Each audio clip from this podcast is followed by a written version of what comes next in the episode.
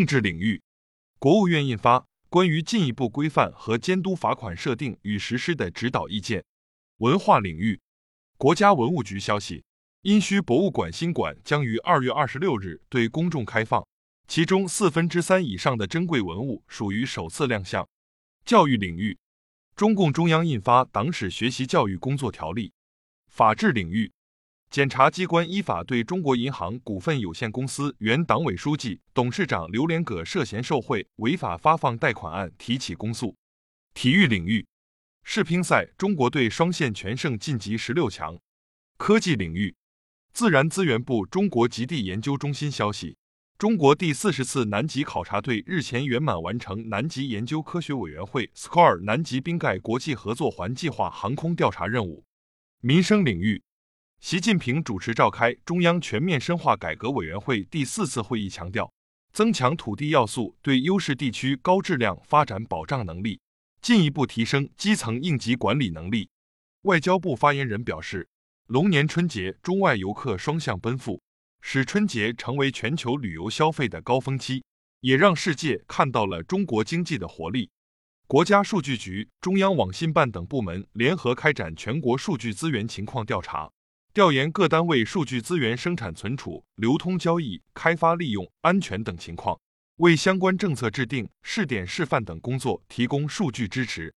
京津冀第三产业比重十年提高近十个百分点。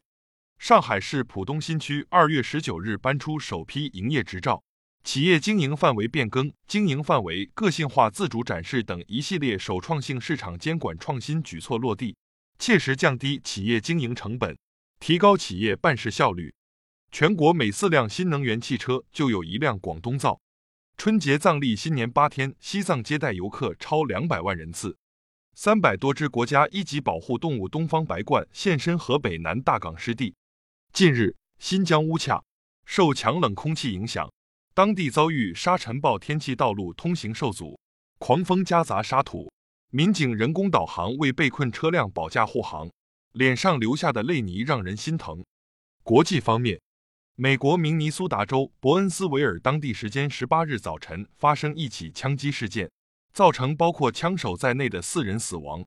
巴勒斯坦总理穆罕默德·什泰耶十八日在德国出席慕尼黑安全会议时透露，俄罗斯邀请巴勒斯坦各派别于本月二十六日在莫斯科会面。也门胡塞武装导弹击中英国货轮，并造成严重损害。